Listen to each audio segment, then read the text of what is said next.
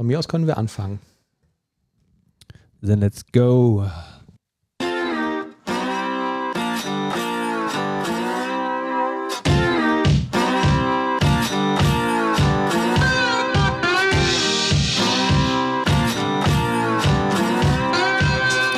Hello. Hello. Test, sind wir Test, wieder. Test, Die drei verrückten .NET-Tester Test, Test. sind hier. Ihr hört ihn schon. Links neben mir auf der Couch der Manuel Lewenk. Sit, sit. Ja, und rechts neben mir von mir sitzt der zukünftige .NET-Doktor Thomas Krause. Ich glaube, ich habe jetzt sein Lebensziel wieder ein bisschen näher gebracht. Hallo, vielen Dank. Und ich bin der Oliver Vogel, der, man hört es wahrscheinlich, ein bisschen noch erkältet ist.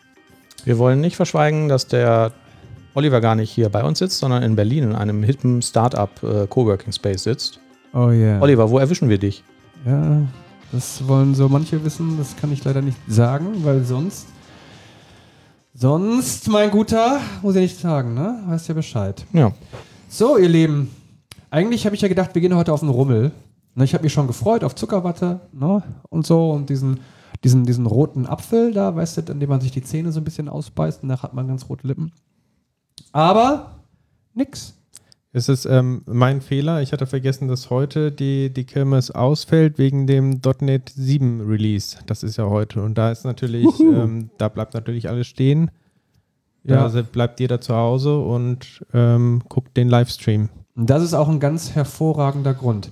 Sag mal, wenn ihr auf den Jahrmarkt geht, was mögt ihr eigentlich lieber? Diese, diese roten, diese roten Äpfel, weißt du, mit dieser richtig dicken Zuckerschicht? Oder mögt ihr lieber so schokoladenüberzogene Äpfel? Ich esse Krebs. Ich mag die beide Über nicht. einen Apfel? Nein, ohne Apfel. Ich hatte mal einen Arbeitskollegen, der ist hingegangen und hat nach Feierabend, wir waren am Dortmunder Hauptbahnhof, dann gab es da auch einen Crepe-Stand und der ist wirklich, dann jedes Mal, wenn ich bei dem gefahren bin, ist er hingegangen und hat sich so einen Crepe genommen, ja, der dick bestrichen war mit Nutella und dann hat er sich noch so einen Marzipanriegel reingeben lassen. Alter Schwede. Und das hat er sich dann so reingezogen. Ja, also ich könnte danach wahrscheinlich drei Tage nichts mehr essen und er hat sich gedacht, so komm, diese 5 Millionen Kalorien, ja, die nehme ich einfach mal. Kennt ihr die Folge von den Simpsons, wo der Homer Simpson quasi diese Süßigkeit gegessen hat, die 5 Millionen Kalorien hatte? Natürlich. War der da nicht auch wahnsinnig dick und der ist in den Laden gegangen und äh, es hieß irgendwie, ah, Sie sind bestimmt Softwareentwickler. Tja, eigentlich, eigentlich ist das so ein ganz blöder Stereotyp, ne? Also, Ja. aber irgendwie ist da auch wieder was Wahres dran. Ja, irgendwie, ja, weiß gar nicht. Ist bei uns jetzt nicht unbedingt, aber bei anderen, vielleicht Java-Entwicklern oder so, Python-Entwicklern ist das so. Stimmt. Äh, Gibt es da eigentlich Forschungsergebnisse irgendwie, wie das so aussieht?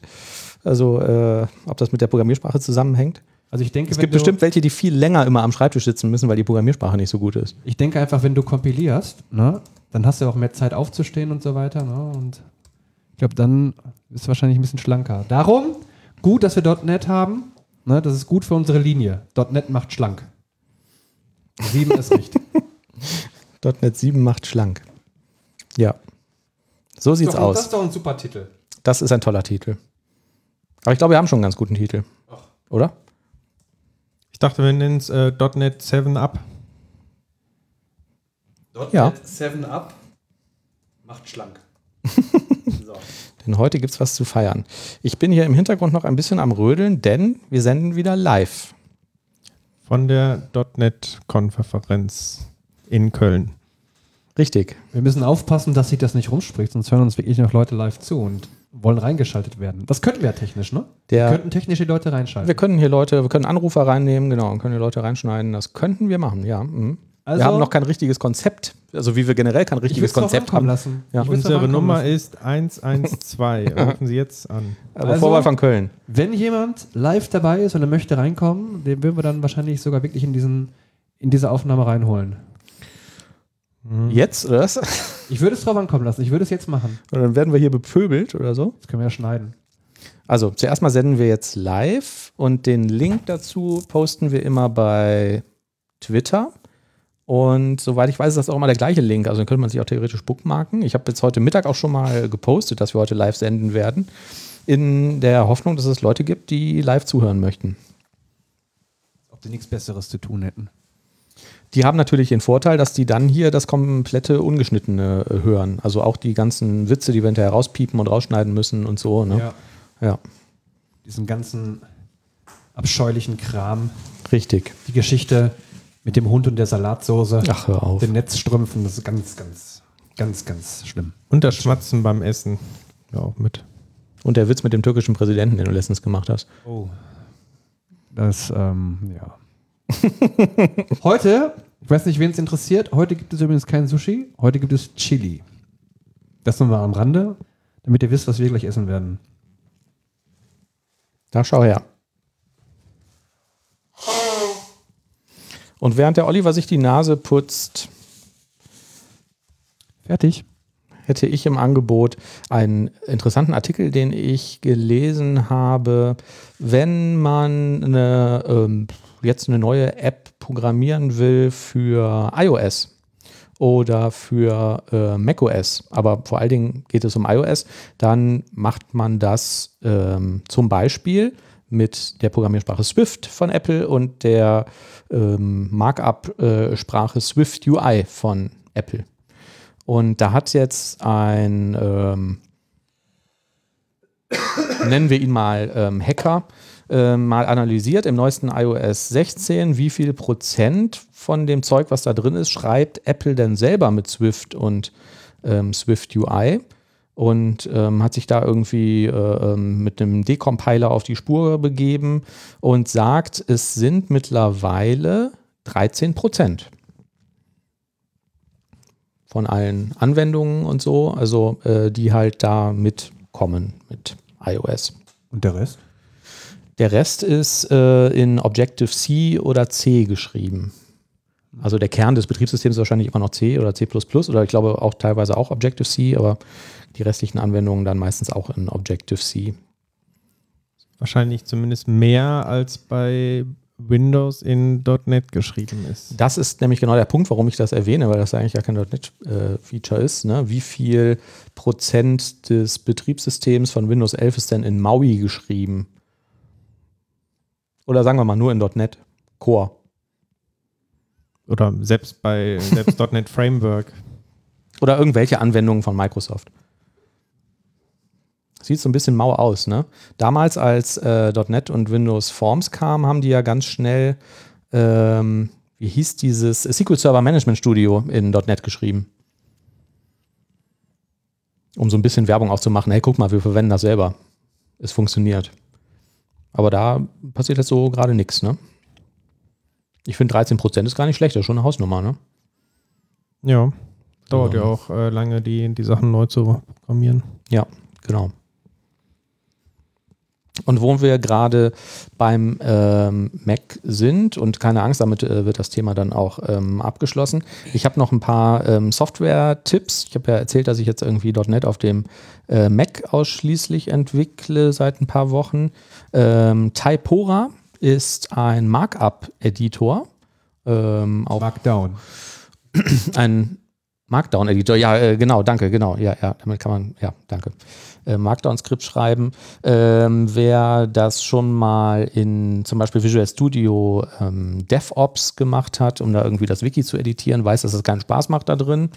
Ähm, und das kann man dann zum Beispiel mit diesem Typora-Editor machen, der ist ähm, ziemlich cool und sehr schick. Und wenn man das dann da drin fertig gemacht hat und man das im Wiki haben will, kann man das per Copy und Paste darüber kopieren. Macht das in Visual Studio Code. Mhm. Das finde ich, geht auch ganz gut, wobei ich jetzt keine besonderen Features oder sowas da nutze. Ich weiß nicht, ob es da irgendwelche Specials gibt. Ähm, jetzt nichts Spektakuläres, also irgendwie Referenzen zwischen Dokumente und, und so, aber ähm, nee, eigentlich nichts ähm, nichts Tolles. Sieht halt sehr schick aus und geht sehr gut ähm, von der Hand. Und eigentlich schreibt man das da auch in so einem Editor, der so ein bisschen Word-mäßig aussieht und der erzeugt halt im Hintergrund dann ähm, das passende Markdown-Skript dafür. Auch sehr gerne benutze ich BeFocused Pro. Das ist so ein, ähm, wie heißen die? So ein Pomodoro-Timer. Ne? Kennt man vielleicht? Wo irgendwie so ein, so ein Countdown ähm, läuft, halt dich quasi, mit dem man sich quasi zwingen kann, sich ähm, einen bestimmten Zeitraum äh, auf irgendeine Aufgabe zu konzentrieren und sich nicht ablenken zu lassen. Und ähm, interessant ist das dadurch, dass es eine weitere App gibt, die nennt sich Focus Matrix, ähm, mit dem man seine Aufgaben priorisieren kann, der sich synchronisiert mit diesem Pomodoro-Timer und die dann halt sequenziell irgendwie nach einer Priorisierung abarbeiten ähm, kann. So eine Art bessere To-Do-Liste. Ja, fände ich es äh, interessant, wenn ich Mac benutzen würde. Ja, interessant fand ich, das basiert auf einer sogenannten Eisenhower-Box. Kennt ihr die? Man hat dringend, nicht dringend, wichtig, nicht so wichtig. Und dann hat man dann quasi so ihre. Genau. Es gibt, es gibt wichtig und dringend. Das muss natürlich irgendwie äh, zuerst erledigt werden. Dann gibt es wichtig, aber nicht dringend. Ähm, Steuererklärung? dringend, aber nicht wichtig. Und ähm, nicht dringend und nicht wichtig. Jetzt zum Beispiel Elden Ring spielen. Ähm, Elden Ring spielen, genau, ja. Irgendwie auf Twitter rumhängen, äh, Facebook checken, neuen Netflix-Serie gucken und so. TikTok zu Ende gucken. Das ist. Aber äh, wäre das nicht eher so dringend, aber nicht wichtig? Wenn man so ein dringendes Bedürfnis hat? Ach so. Ja, ich Das weiß kommt nicht, ob darauf an, das wie man dringend definiert. Ne? Ja, Also dringend ist ja, es gibt so irgendwie so ein, so ein Zeitlimit. Ne? Also wenn ich mir das Spiel jetzt ausgeliehen hätte, eine Videothek zum Beispiel, ne? dann wäre das dringend. ja. Das Interessanteste daran sind aus meiner Sicht eigentlich die Sachen, die dringend sind, aber nicht wichtig. Und das sagt auch irgendwie diese, diese Strategie von dem Eisenhower, das kommt wohl tatsächlich wirklich von dem äh, 34. Präsident der Vereinigten Staaten, ähm, der halt sagt, äh, über diese Sachen lohnt es sich immer besonders nachzudenken, also wie die überhaupt in diese Liste da unten kommen. Mir fällt auch kein Beispiel ein, was, was dringend, aber nicht wichtig sein könnte. Echt nicht? Ich hätte gesagt, gerade in der Softwareentwicklung hast du das doch jeden Tag irgendwie, oder? So Im Backlog irgendwelche Sachen, wo du sagst, das ist eigentlich, Manchmal braucht das doch kein Ja. Mensch, Genau, aber es muss bis morgen fertig sein. richtig. Das sind meistens Sachen, die für andere Leute äh, wichtig sind. Ne? Ja. Wie geht ihr da mit solchen Dingen um? Ähm, Okay. man würde wahrscheinlich versuchen, die zu delegieren. ja. Ja, oder rumdiskutieren und am Ende doch machen. Rumdiskutieren, ob das wirklich das eigene Problem ist. Ja. Und wenn einem dann irgendwie glaubwürdig erklärt wird, dass man diese dringendes Thema, was man für nicht wichtig hält, dass das eigentlich doch das Problem von einem selbst ist, dann könnte man es auf wichtig und dringend schieben. Dann überlegt man sich, ob man die Chipstüte vielleicht doch zur Seite tut, die Cola zuschraubt und sagt, ja, okay, Dann stehe ich halt auf. genau. Ich gehe mal eben auf Klo, dann mache ich. Das Ja. erinnert mich jetzt gerade übrigens an, ähm, an, eine Bastian, an eine Serie mit Bastian Pastewka. Morgen höre ich auf. Die haben, das war ja so ähnlich wie Breaking Bad so, ne? Und äh, das war so eine Eröffnungsszene, der war so total abgebrannt, der, der Pastewka in der Serie, ne? Und dann hat er quasi zwei so große Boxen gehabt mit Briefen drin irgendwie. Eine Box war wichtig, die andere Box war sehr wichtig und die wichtige Box, die war schon voll bis oben hin. und hat er den Brief nach sehr wichtig gepackt und die war auch schon bis oben hin voll. also irgendwelche Mahnungen, Rechnungen oder so. Ich habe neulich auch in irgendeinem Podcast den Vorschlag gehört, wenn du andauernd irgendwelche Mahnungen kriegst, dann sollte man sich halt einmal im Monat hinsetzen und dann würde man von diesen zehn Mahnungen, die da so auf dem Tisch liegen, eine rausziehen ähm, und die bezahlen.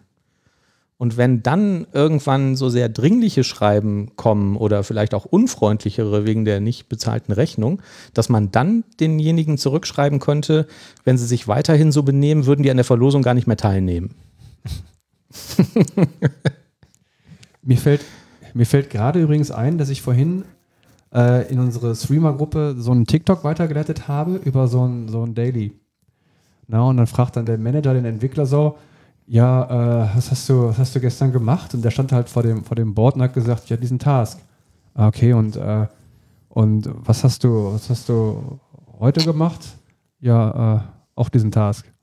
Okay, und ähm, brauchst du irgendwie Hilfe oder so? Kommst du gut voran? Nee, ich brauche keine Hilfe. Ah, okay. Das hat er, Thomas hat mir dann geschrieben, so hat er sich an den Endlosschleife angehört. weil es zum nächsten Entwickler. Ja, laufen eure Dailies nicht so ab? Ja, also wir haben immer so ein Zeitlimit von 15 Minuten, wo halt äh, jeder so, Hm, so ein ein bisschen Traum. erzählt. Mhm. Ähm, aber manchmal reden wir uns auch feste, ne? Also, dass wir dann, äh, dass es dann schon teilweise zum Refinement irgendwie wird, ne? Aber wir schaffen das schon, unsere 15 Minuten einzuhalten. Ja, den Task und äh, heute auch den und ja, alles gut. Okay. Ist das bei euch? Ähm, wir quatschen schon relativ viel, weil wir danach auch immer noch diverse Dashboards kontrollieren mit irgendwelchen Betriebszuständen oder was so an Fehlern aufgelaufen ist. Ja, meistens quatschen wir eine halbe Stunde irgendwie im Daily mit, ich weiß gar nicht, wie viele Personen wir sind, sagen wir mal sieben oder acht oder so.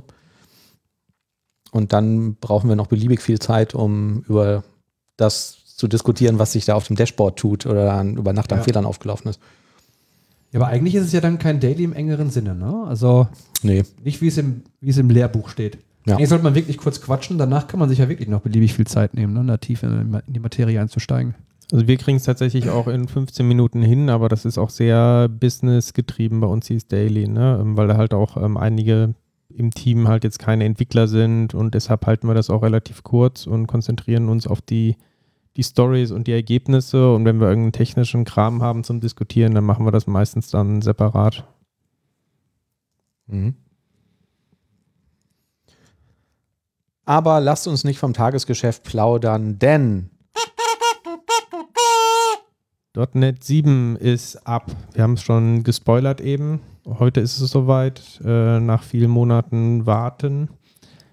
Ähm, und was gibt es Neues in .NET 7? Wir haben eigentlich auch schon alles, glaube ich, in den letzten Folgen immer mal wieder angesprochen. Aber wir können ja trotzdem mal einen Schnelldurchlauf äh, machen durch die verschiedenen Themen. Also einmal in .NET 7, was so die, die Standardbibliothek ist, ähm, gibt es natürlich wie jedes Release wieder kräftig ähm, Performance-Verbesserungen. Da hatten wir auch in der letzten Folge intensiv drüber gesprochen.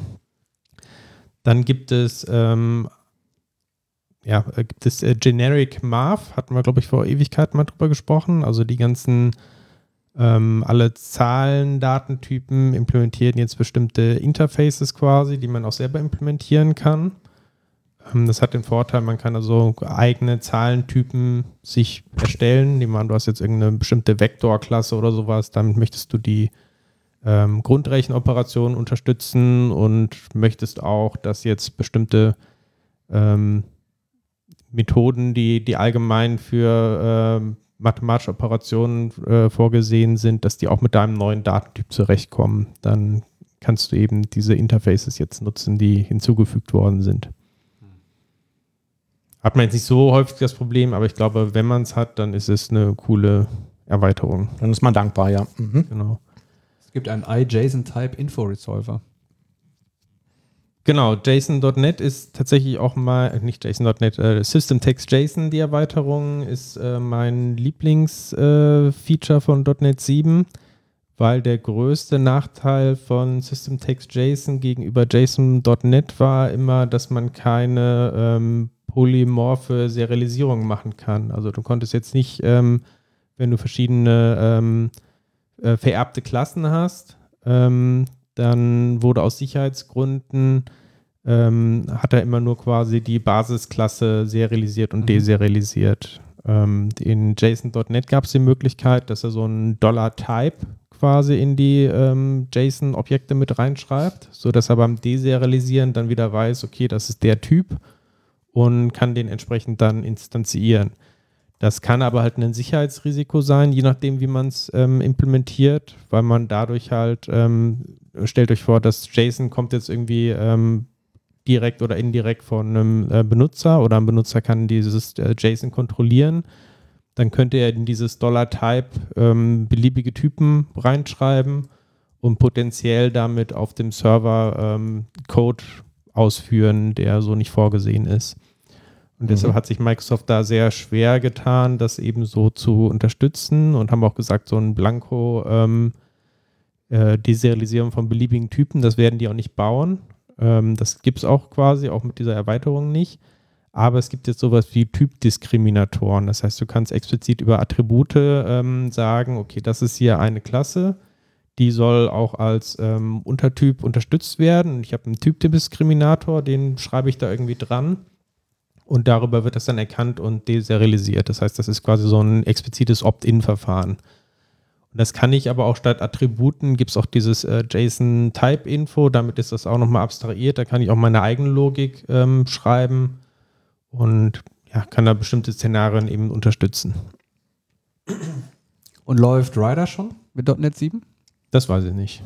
Das weiß vielleicht Ich habe dich auch nicht gefragt. ich habe Manuel angeguckt, das hört man doch. Also ob die aktuelle Version 2022 2.4 damit läuft, weiß ich nicht. Ich weiß aber, dass die immer wieder in den Release Notes geschrieben haben, dass jetzt immer äh, neue Sachen von C Sharp 11 supported werden. Ähm, also keine Ahnung, also 100 Pro, weiß ich nicht, müsste man mal nachgucken. Ich kann mir nicht vorstellen, dass es da Probleme gibt oder dass das jetzt irgendwie äh, lange dauern sollte. Also es ist heute rausgekommen, das wird, wenn es nicht supported wird, irgendwie dann in den nächsten Tagen irgendwie ein passendes Update geben, würde ich sagen. Morgen soll es rauskommen. Äh, was? Ja, hier, das .NET 7 Update für Rider. Ach so. Ach, das .NET 7 Update für Rider.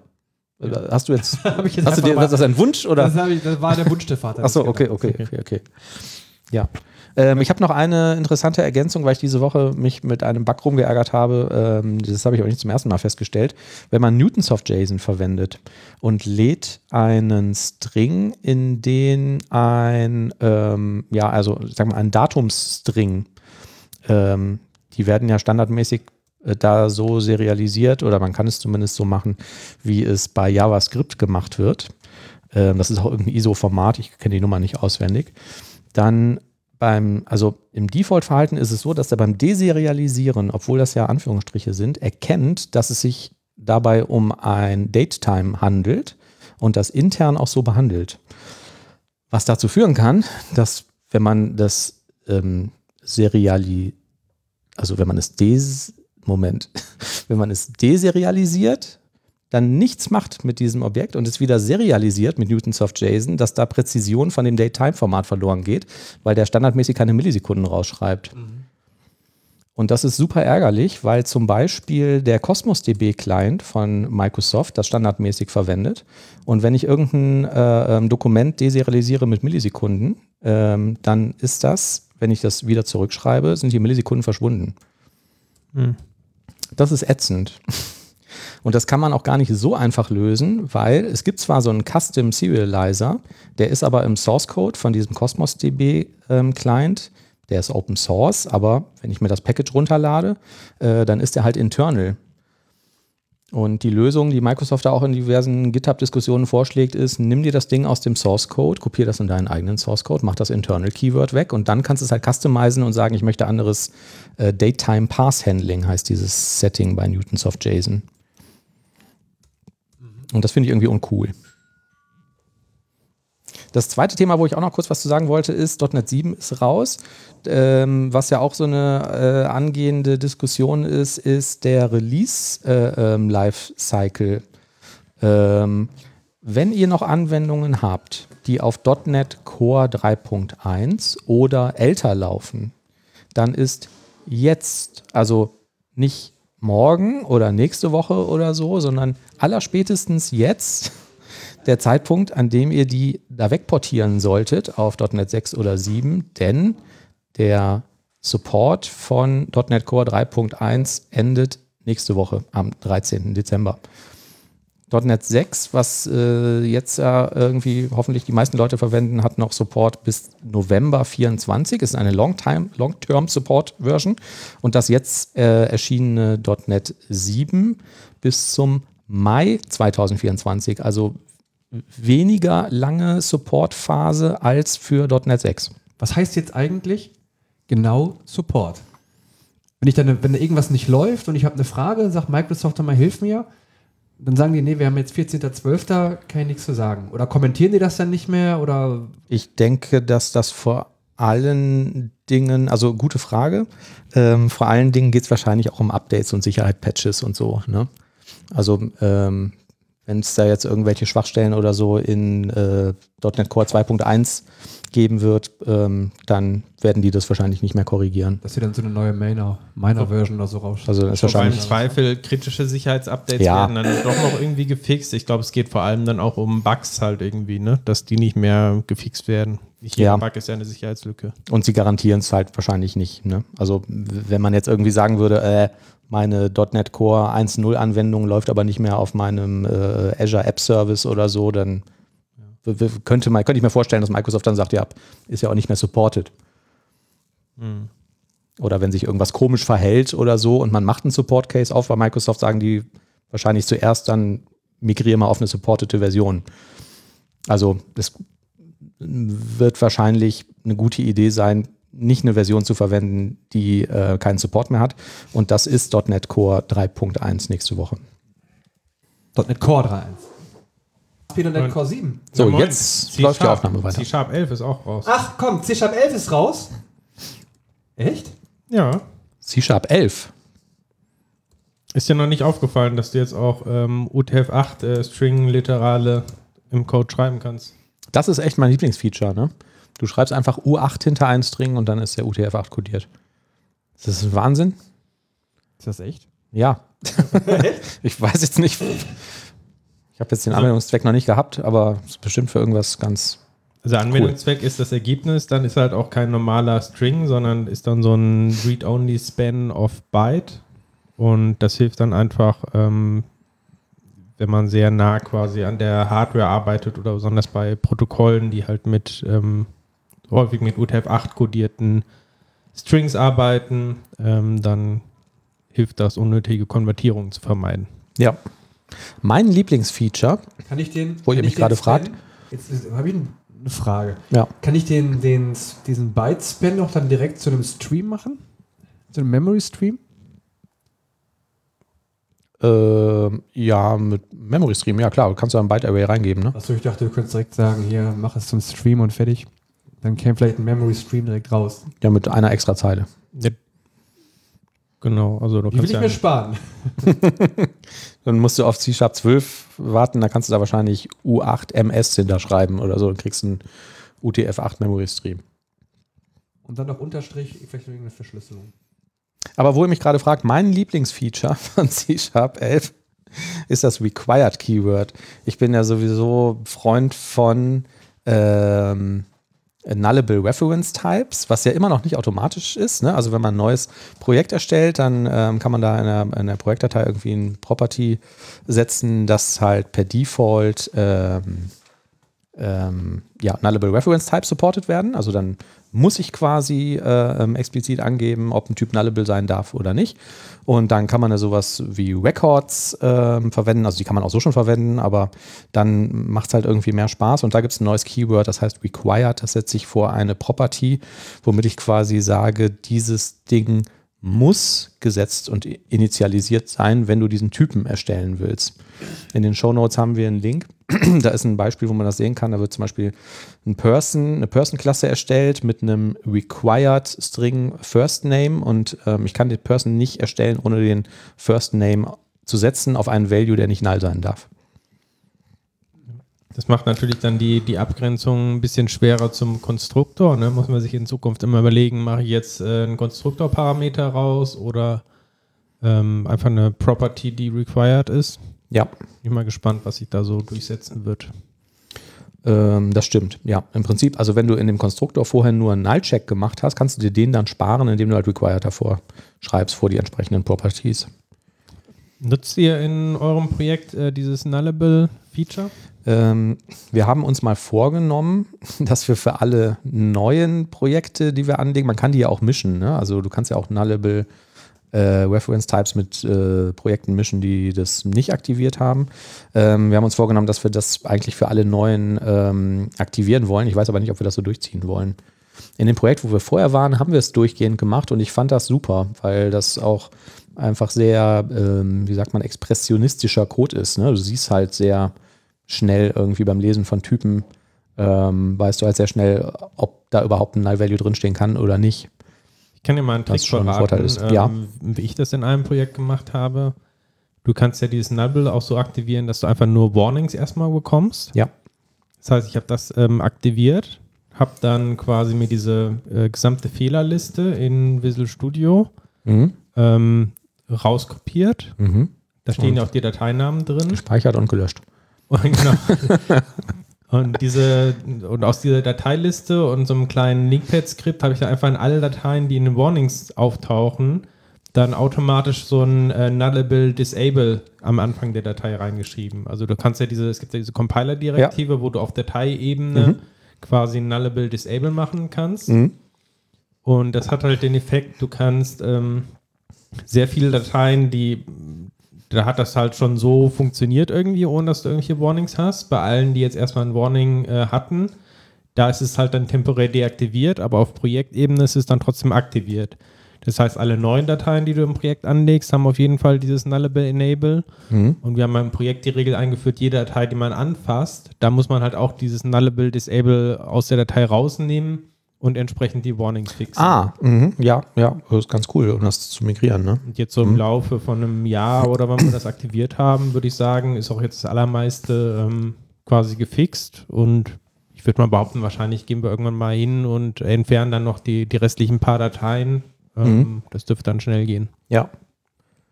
Ja, also ähm, ich fand damals, ähm, hat das auch echt nochmal irgendwie einen Mehrwert gebracht in Kombination mit Entity Framework zum Beispiel. Um jetzt hier in dem Beispiel mit dem Person zu bleiben, man hat vielleicht eine Datenbanktabelle, wo man sagt, die äh, ähm, First Name Spalte ist nicht nullable. Und ähm, dann würdest du bei Entity Framework halt über ähm, Konfigurationen zum Beispiel sagen, dass die nicht nullable ist.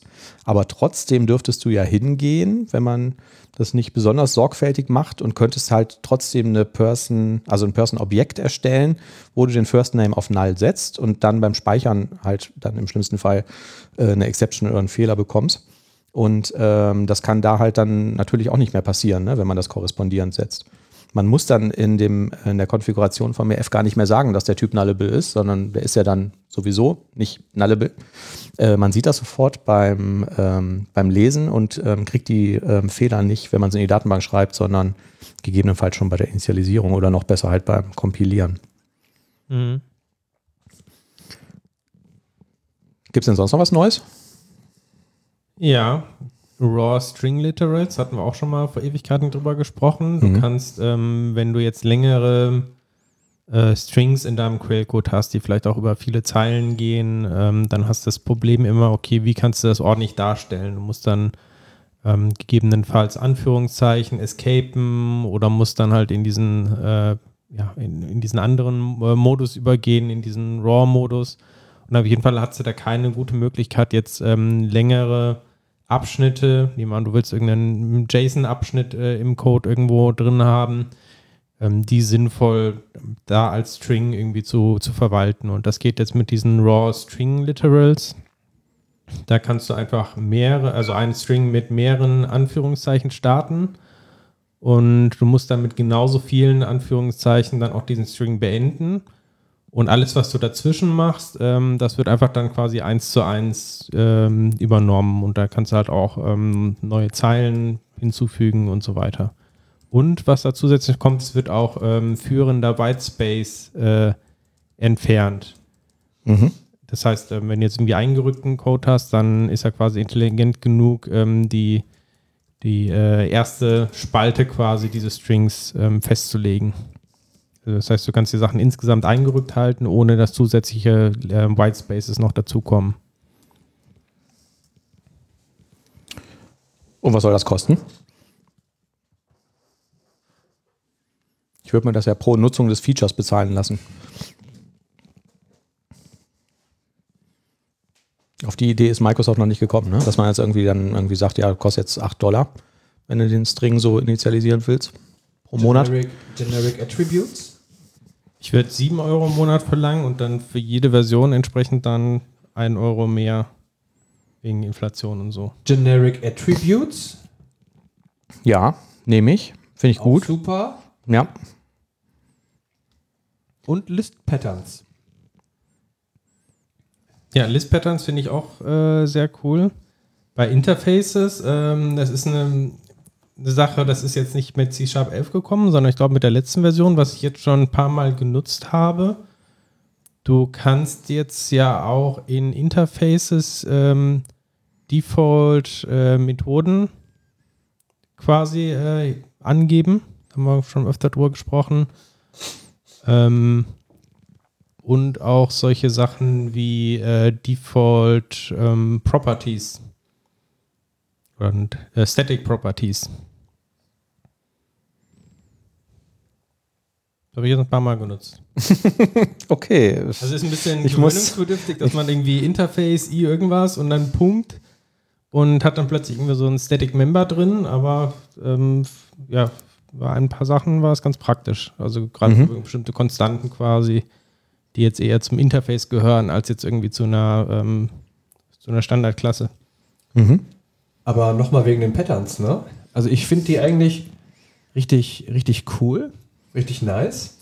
Aber das Problem ist, mir fällt leider immer erst viel zu spät ein, eigentlich schon wenn der Code geschrieben ist, dass ich eigentlich jetzt das Dass man das hätte verwenden können. Mit Pattern nehmen könnte.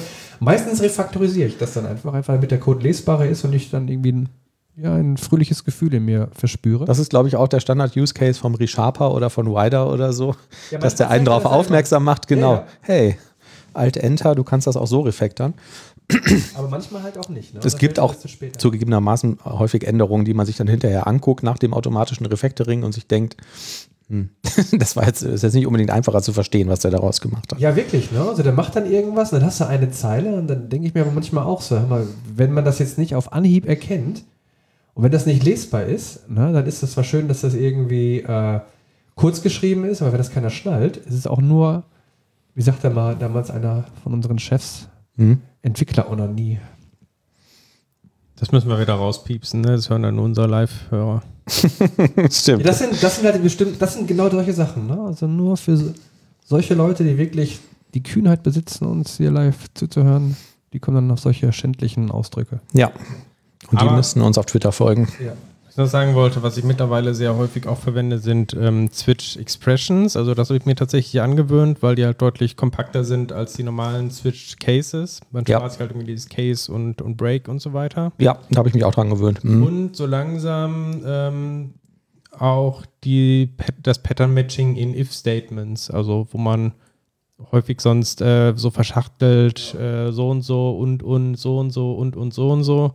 Da gibt es häufig dann irgendwie so ein äh, Pattern, was da ganz, ganz gut passt und trotzdem noch gut lesbar ist.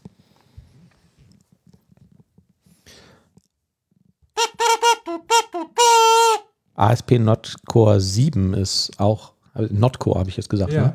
Ich mache nochmal. Die Live-Hörer haben es gehört, die anderen hören es dann leider nicht. ASP.NET Core 7 ist auch draußen. Das gibt es ja nicht. Alles, alles ja am einen Tag. hauen hier Das ist raus, eins nach dem anderen. Wie die das alles gemacht haben in dem Zeitraum, ne?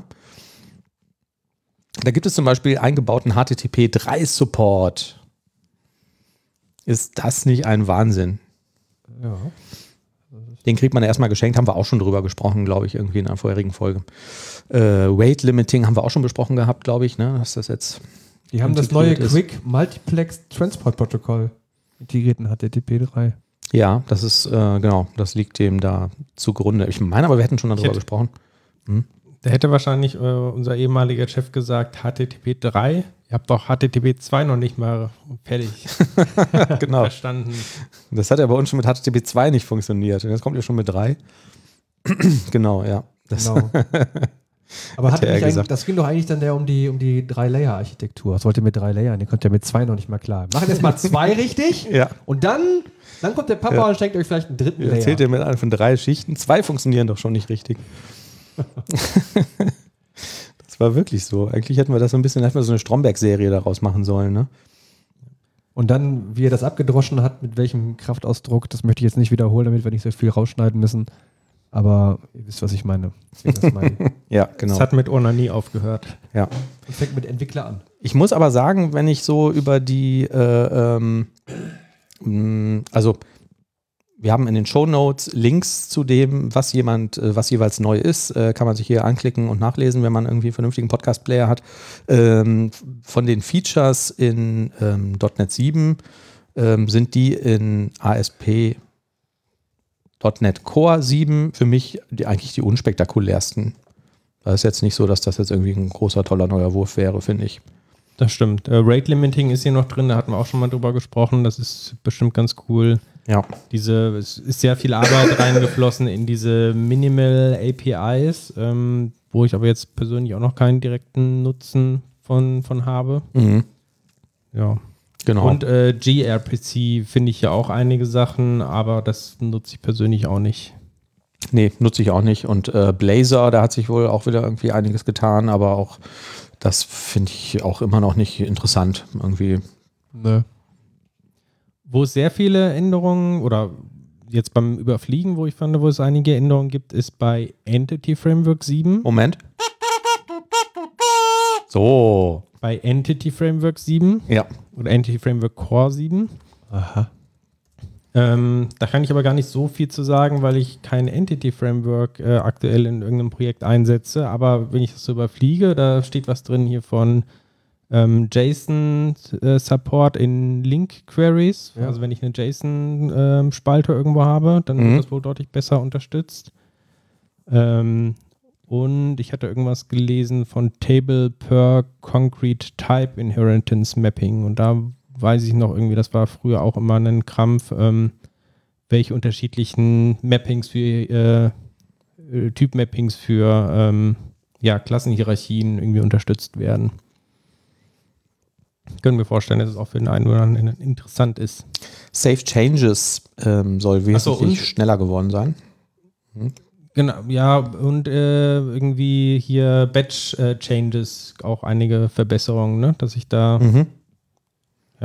Bulk-Updates, Bulk Updates, Deletes. genau. Sehr schön. Also sind so alles Sachen so vor vielen Jahren, als ich letztes Mal gearbeitet habe, da waren das so einige Pain Points. Von daher sind vielleicht jetzt einige davon gelöst. Ja. Also das mit den Bulk-Updates und Bulk-Deletes finde ich echt ziemlich gut, weil das nutze ich nämlich auch. Momentan allerdings dann mit so einem ähm, speziellen Framework, die, das, die die Funktionalität bereitstellen, weil es das halt noch nicht gab, ist halt integriert. Aber das ist natürlich dann wirklich relativ nett. Mhm.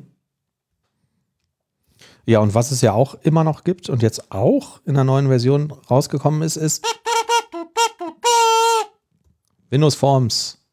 Ich wollte gerade schon sagen, wir werden jetzt mit jedem Announcement wird es jetzt weniger spannend. Also eigentlich, äh, wenn es bisher schon langweilig war, dann, dann könnt ihr auch jetzt hier abschalten.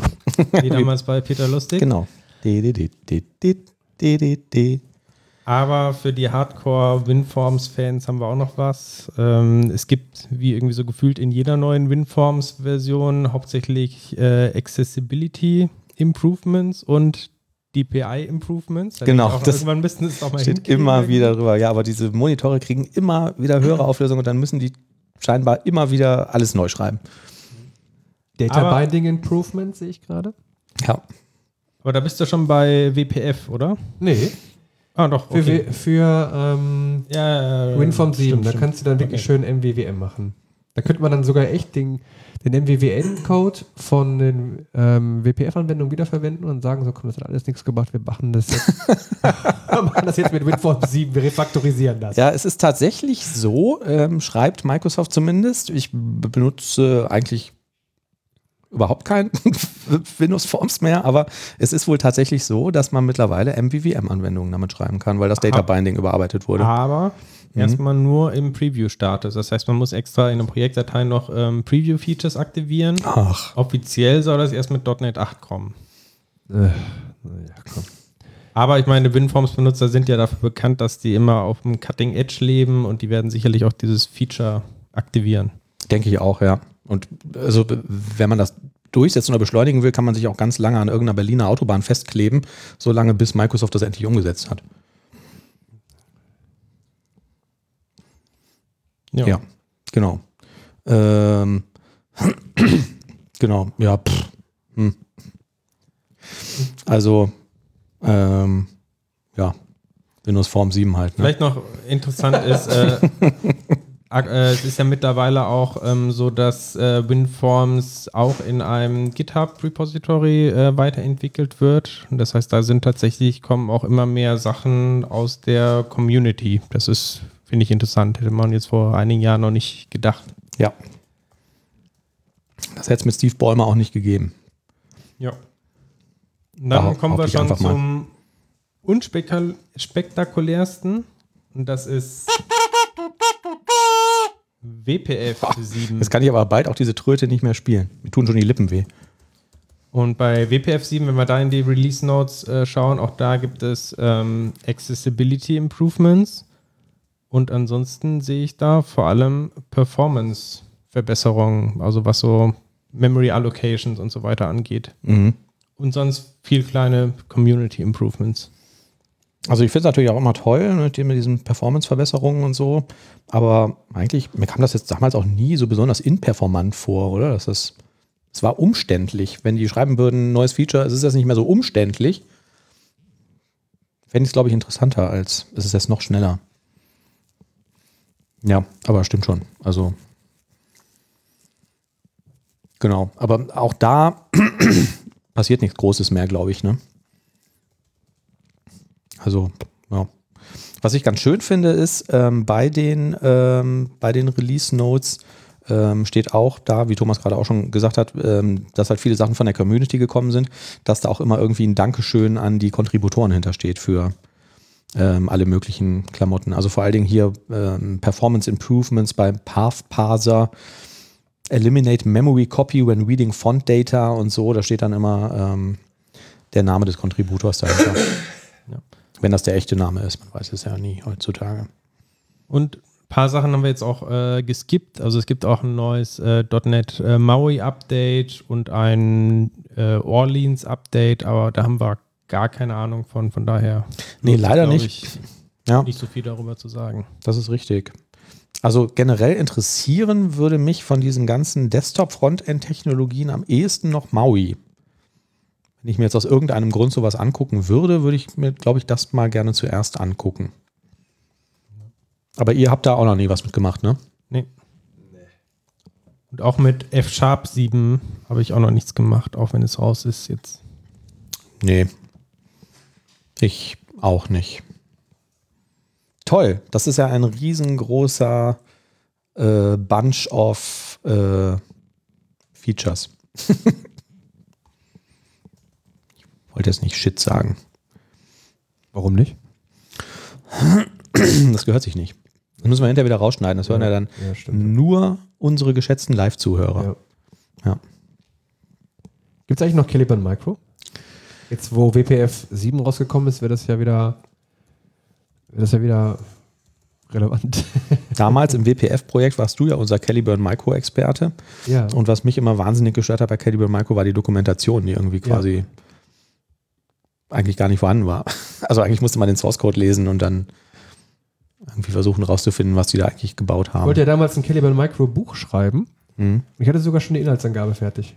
Ach guck, Ja. das ist ja eigentlich schon ja, Und das war es auch schon. die halbe Miete. ja, ne? The half of the rent, wie Der Rest, der Amerikaner Rest sagt. erklärt sich von selbst. Genau, ja.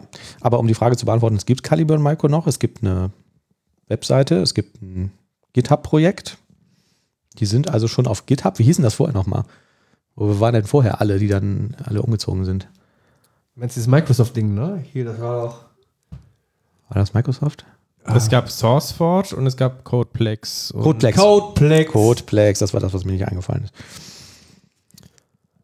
Äh, Also Caliban Micro hat am 1. Juli 2022 ganz frisch die Version 4.0210 released. Die Version 4.1.0 hast du gesagt? 4.0.210. Ja, genau. 6. September sehe ich hier. Echt? Latest Announcements, wo siehst du das? Auf der, auf der Startseite, auf der Projektseite von Caliburn Micro.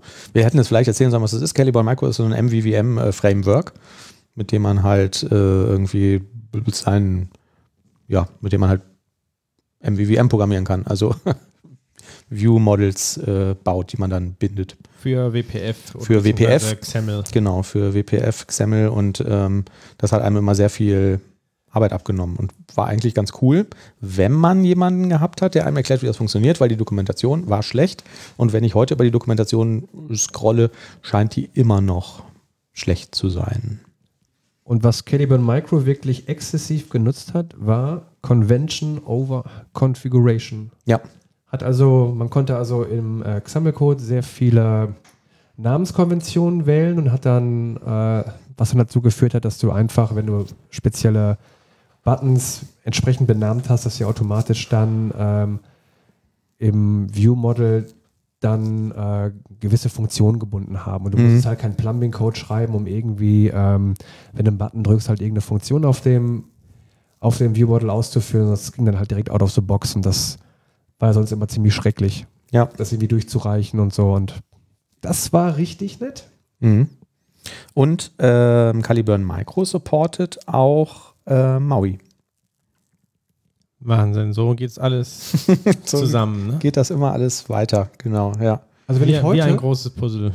wenn ich heute nochmal so eine MVVM-Anwendung schreiben würde mit ähm, Caliburn Micro, dann würde ich das wirklich ein bisschen anders machen. Wir waren ja damals so kühn, haben gesagt so, boah, geil, MVVM. Und dann haben wir noch die gesamte Geschäftslogik eigentlich in den View-Models abgebildet. Ja, sicher, so hört sich das, So hört sich das so auch. hört sich das auch. Heute würde ich das, würde ich, würde ich das wahrscheinlich ein bisschen, das wahrscheinlich Schlechter Witz oder irgendwas Wichtiges? nee, eigentlich nichts Wichtiges, aber Wir waren bei Caliburn Micro und ich hatte gesagt, dass wir damals so klug waren, die gesamte Geschäftslogik in den View-Models abzubilden. stimmt. Und das ist keine gute Idee. Heute sind wir klüger. Heute würden wir das nochmal ein bisschen abstrahieren. Ja. Heute würden wir zusätzlich noch das glorreiche Mediator Framework nutzen, würden die Geschäftslogik da reinpacken Ja. und würden dann die Aufrufe von der View über das View-Model weiterleiten an die Mediatoren, die wir natürlich dann auch Unit testen würden. Aber damals, durften ja nur zwei Layer haben. Wir waren dann halt so ein bisschen Princess-Layer. Wenn ihr mit zwei Layer nicht klarkommt, dürft ihr auch keinen dritten einführen. Ja. Genau. Ja, das ist das Problem, liebe Zuhörer, dass ihr nicht live gehört habt, denn ein Teil der Aufnahme ist zum ersten Mal, ist das passiert, sind hier zwei Minuten verschüttet gegangen, aber wir haben sie jetzt quasi gerade nochmal nachgespielt. Dann hat der Oliver noch einen Witz gemacht, den wir eh hätten rausschneiden müssen. Ähm, und dann können wir jetzt. Ach so, genau, was habe ich noch gesagt? Ich habe gesagt, ähm, wenn ihr uns auf Spotify hört, wovon ich abraten würde, weil der Player nicht so toll ist und man die tollen Shownotes nicht so sieht, dann könnt ihr uns bitte auch fünf Sterne bei Spotify geben. Das geht mit einem Klick, wenn ihr Spotify habt. Einfach nach dem Podcast suchen und eben auf fünf Sterne drücken. Das wäre ganz nett. Und dann haben wir die Outro-Musik gespielt. Tschüss. Tschüss, habe ich noch gesagt, ne? Tschö. Ja, stimmt, tschüss. äh, Haben alle gesagt. Diesmal glaub sogar ohne Ermahnung, weil Manuel hat mich nämlich ermahnt, ich sollte Tschüss sagen. Tschüss. Ja, richtig. Weil du da wieder am Witze lesen warst und dich darüber beömmelt hast, dass die Witze so schlecht sind. Ja, die waren grauenvoll. Ja. Gut, dass sie weg sind. Ja. Und wir sind jetzt auch weg.